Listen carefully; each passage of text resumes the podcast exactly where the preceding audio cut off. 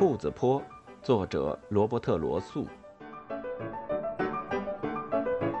威力糟糕的夜晚，早熟禾差点毁了田鼠威力。这天晚上，他正跟平常一样待在窗台上，看着、听着大房子里的人说话。他们计划完了菜园的事儿，正聊着草种。威力不是特别感兴趣，爱听不听的。突然，他让一个熟悉的词儿惊了一下。这本书，男人说，推荐了一个品种，是红顶草、白木须和肯塔基早熟禾杂交的。早熟禾，肯塔基早熟禾，兔爸爸不是会很高兴吗？一定要告诉他。威力一匆忙一激动，就不可原谅的粗心起来。他应该记得的。那个雨水桶的盖子又旧又糟，上边还有几个危险的洞，可他忘了。他跳下窗台，正好落在一个洞里，掉进桶里去了。他疯狂地乱抓着，可那糟木头在他爪子下碎了。他又害怕又厌烦地栽进了冰凉的水里。他喘息着冒出头来，那种寒冷好像挤出了他肺里所有的空气。他全力疯狂尖叫了一声“救命”，就又没进水里。再冒出头时，他已经很无力了。他弱弱地挣扎着，游向桶边，但桶壁滑滑的，长着苔藓，他的爪子已麻木的抓不住。他又微弱地叫了一声：“为什么没人来帮他呢？”兔爸爸、小乔吉或是飞威都行啊。水最后一次没过他时，他朦胧地意识到了一个声音，还有一道明亮的灯光。接着，灯光消失了，一切都消失了。过了好久，他不知道有多久，威利扑闪着睁开了眼睛。他隐约觉得身上还是湿的，一阵阵控制不住的哆嗦。他好像躺在一个窝里。周围是一些白白软软的东西，非常舒服。他能看见跳动的火焰的红光，感觉到温和的暖意。他的眼睛又闭上了。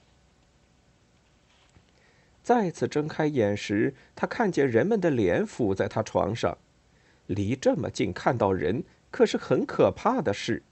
他们会显得非常大，好像噩梦里的东西。他想钻进软软的棉花里，却突然闻到热牛奶的味道。有人把一根药用滴管举到他跟前，那头上挂着一滴白色的东西。威力无力地舔了一口，味道真美。牛奶里还加了别的东西，让他全身都热乎起来。他觉得有劲儿多了，就把滴管全部吸空。啊，好多了！他肚子鼓鼓的。装满了让人安心的温暖食物，之后垂下眼皮又睡着了。威利没能回去报告，等在地洞里的动物们都慌张起来。兔爸爸和阿纳达斯叔叔马上组织了搜寻队，却根本找不到威利的踪影。菲威当时正在垃圾桶那儿享受美食。他报告说，他听见一声老鼠叫，还看见人们拿着手电出了房子，在雨水桶那儿做了些什么事儿，但到底是什么呢？他也不知道。威力最大的表哥爬上窗台，却发现窗户关着。灰松鼠被叫醒了，派上屋顶去调查。他倾听过楼上所有的窗户，却没发现什么不平常的事。是那只见鬼的老猫！阿纳达斯叔叔吼道。那偷偷摸摸、骗人的、虚伪的恶棍，假装又老又无害，真希望我照计划踢了他的脸。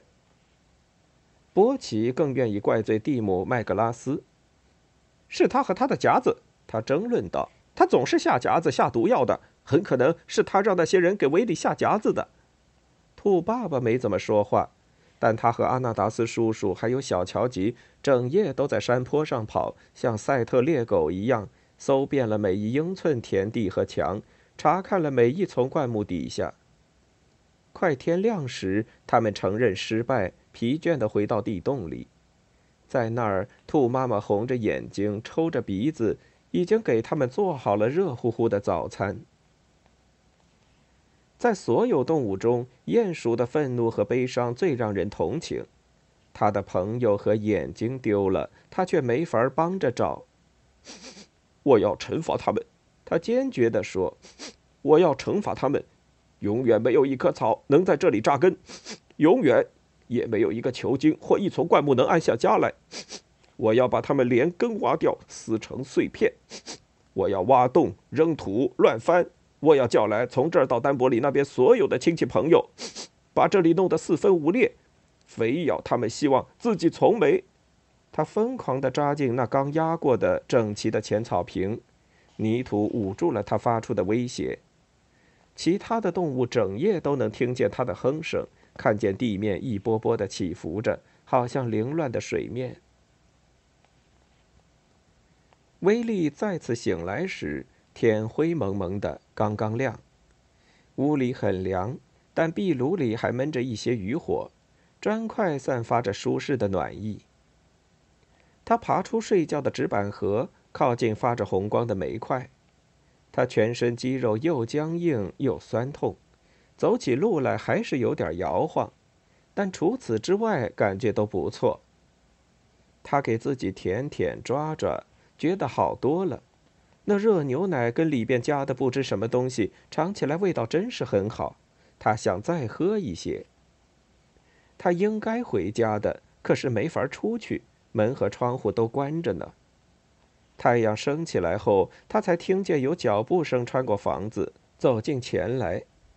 他闻到一丝那男人烟斗的气味，听见马尔登先生的爪子软软的拍着地板。威利疯狂地寻找着藏身的地方，但没有合适的。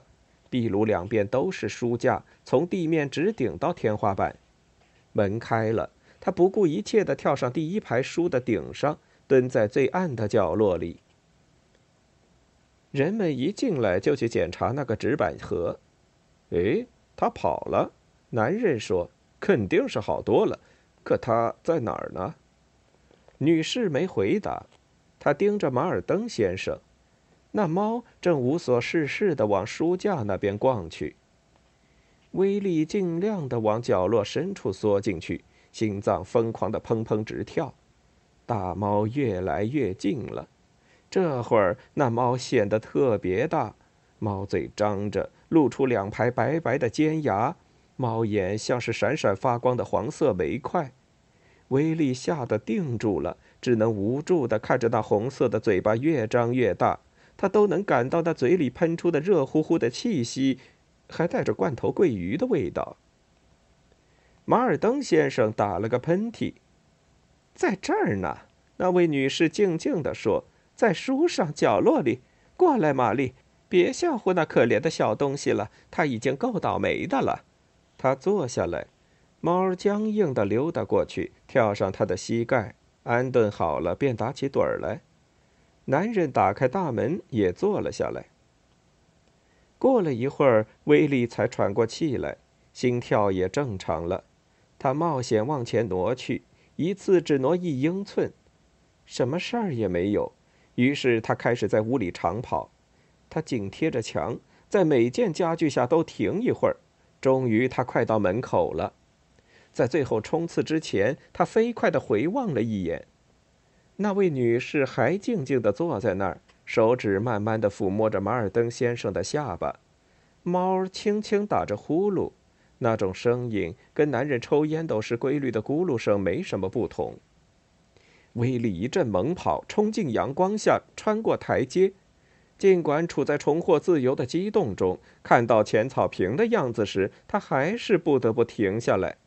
那压过的平滑表面，现在成了一条条、一圈圈、纵横交错，简直像碎布被单的图案一样，全是鼹鼠的地道，简直没有一英尺没给祸害过。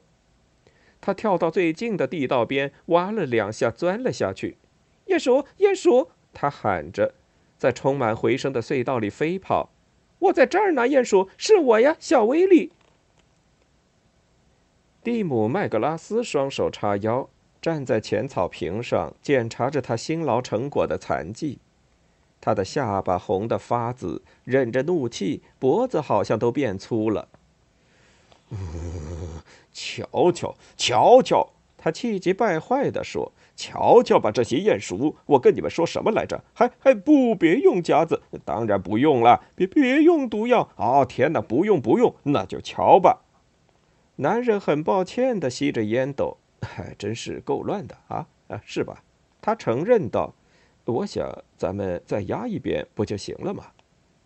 蒂姆·麦格拉斯呆望着天空，轻声嘀咕：“哼，咱们再压一遍。嗯，只要再压一遍。哦，上帝赐给我力量吧！”他不耐烦的、沉重的走开，去拿耙子和滚子了。